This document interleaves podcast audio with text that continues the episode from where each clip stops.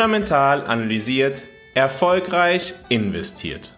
Herzlich willkommen zu deinem Podcast zur persönlich optimalen Portfolioaufstellung.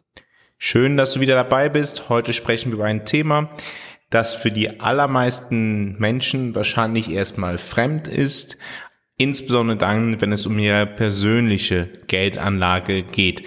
Wir sprechen über das Thema Private Equity.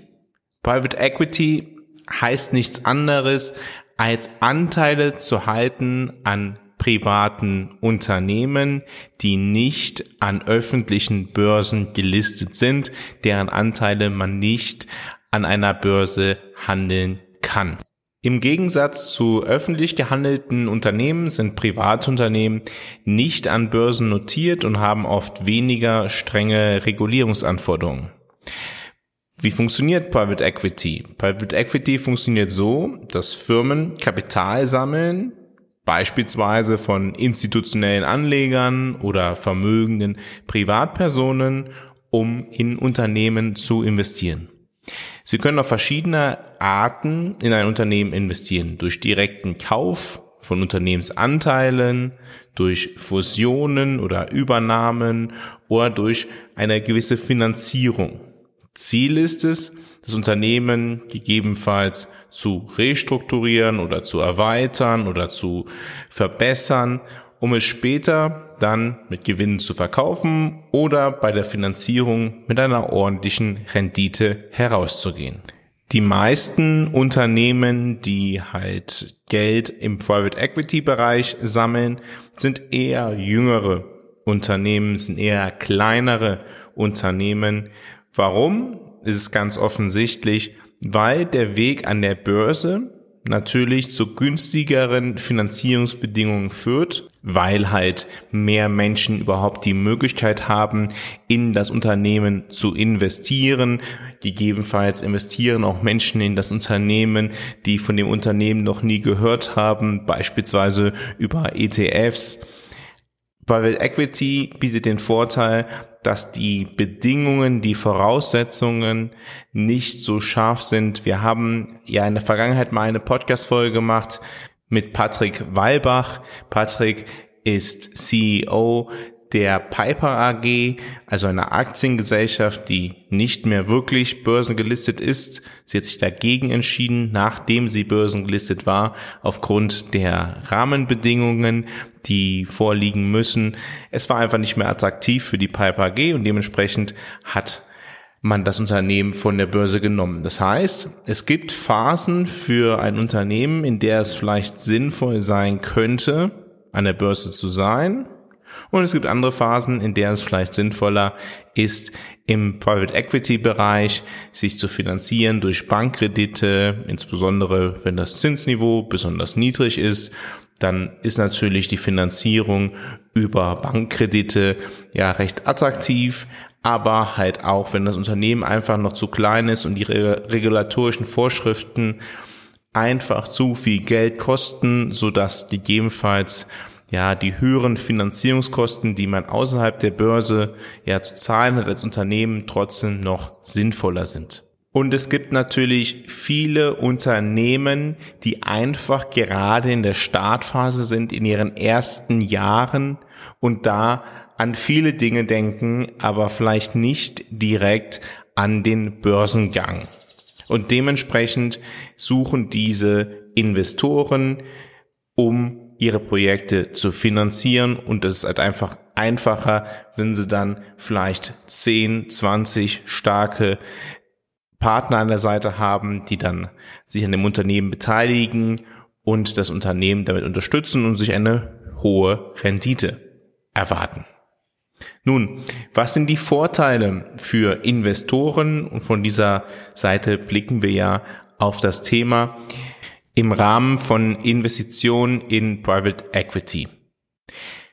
Offensichtlich ist natürlich, wenn die Finanzierungskosten für Unternehmen höher sind, heißt das nichts anderes, als dass die Renditen für die Kapitalgeber höher sind.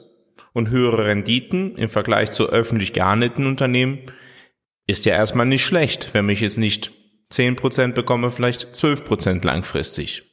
Zweitens besteht der Vorteil auch aktiv am Management oder an strategischen Entscheidungen teilzunehmen, aktiven Einfluss auf den Verlauf des Unternehmens zu nehmen. Und das kann ja auch durchaus im eigenen Interesse sein, dass man halt nicht irgendwie der XY. Aktionär eines Unternehmens ist, sondern weil man halt gewisses Kapital hat und jetzt auch schon Mitspracherecht haben kann. Ein anderer Vorteil ist natürlich auch eine gewisse Flexibilität bei einer Investitionsstruktur, wie man das Unternehmen ja unterstützen, wie man in das Unternehmen investieren möchte. Blicken wir aber auch auf die Nachteile von Private Equity Investitionen. Da die Unternehmen nicht börsengehandelt sind, ist natürlich die Liquidität der Anteile, die wir besitzen an privaten Unternehmen, geringer. Ganz offensichtlich ist dies. Wenn ich eine Adidas-Aktie besitze, kann ich die wahrscheinlich innerhalb von Sekunden oder Minuten verkaufen. Wenn ich jedoch einen Anteil an einem Unternehmen besitze, das nicht börsengehandelt ist, dann muss ich ja erstmal aktiv nach einem Käufer suchen für meine Anteile. Das heißt, ich habe eine gewisse Illiquidität. Und diese Illiquidität kann oftmals, ja, für mehrere Monate oder darüber hinaus vorhanden sein. Das heißt, ich investiere, ich habe eine Unsicherheit, die bei jeder Investition in private Unternehmen gegeben ist. Aber vor allem habe ich im Unterschied zu börsengehandelten Unternehmen eine Illiquidität. Wir müssen also unsere Investitionen in private Unternehmen länger halten im Durchschnitt. Und aufgrund der Marktphase ist es dann oftmals auch so, dass wir generell von längeren Haltezeiten ausgehen sollten, da die Unternehmen halt in verschiedenen Phasen sich befinden im Vergleich zu börsengehandelten Unternehmen. Ein anderer Nachteil ist, oftmals ist dann schon noch bisschen mehr Kapital vonnöten, um in Private Equity zu investieren, als wenn ich einfach in den Aktienmarkt über einen ETF investiere. Und das heißt natürlich, dass kleinere Anleger da oftmals Schwierigkeiten haben, überhaupt sich beteiligen zu können. Es hängt natürlich von jedem Unternehmen ab und wo man investieren möchte. Und da sind natürlich die Möglichkeiten grenzenlos. Es ist ja letztendlich ein privater Vertrag. Man kauft Anteile an einem Unternehmen. Aber oftmals ist es halt so, dass wir doch deutlich mehr Geld brauchen, um uns an einem Unternehmen im Bereich Private Equity zu beteiligen, als es bei börsengehandelten Unternehmen der Fall ist. Auch muss man natürlich erstmal Möglichkeiten finden, um überhaupt Zugang in diesen Bereich zu haben. Ein anderes Problem ist natürlich das Thema Diversifikation. Wir investieren in private Unternehmen sehr aktiv, weil es ist erstmal mehr Kapital vorhanden, um ja in Anleiheklassen, in deren mehr Kapital vonnöten ist, zu diversifizieren, brauchen wir noch viel mehr Kapital. Das heißt, dass dies wenn wir es wirklich anständig machen wollen, diversifiziert in dem Bereich Private Equity zu investieren, nicht nur typischerweise 10, 20, 30, 40.000 Euro, ja, voraussetzt, sondern mindestens deutliche sechsstellige Summen, wahrscheinlich sogar mehr, um es anständig zu machen. Und damit komme ich auf den nächsten Punkt. Es gibt natürlich die Möglichkeit, das über Fonds zu machen. Private Equity Fonds. Aber auch diese sind durch die Regulatorik begrenzt und haben gewisse Mindestvoraussetzungen, die regelmäßig ja zwischen zwei bis 500.000 Euro Dollar anfangen. Anfangen, sage ich jetzt.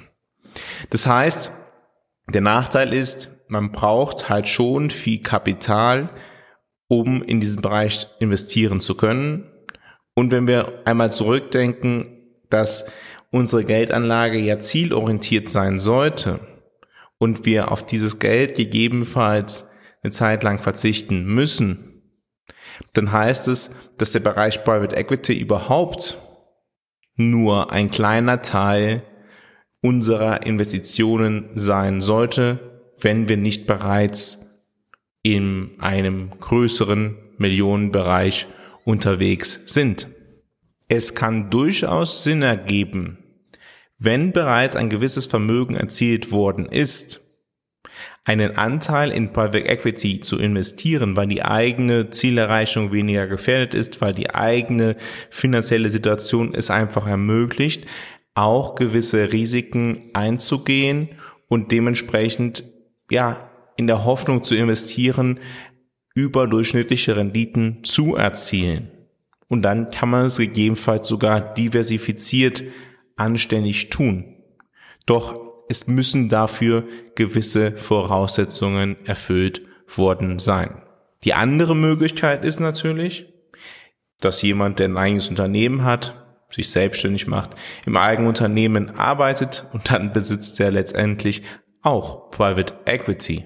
Aber das ist jetzt eine ganz andere Seite und es ist nicht die Seite der Investoren, die in Private Equity investieren wollen.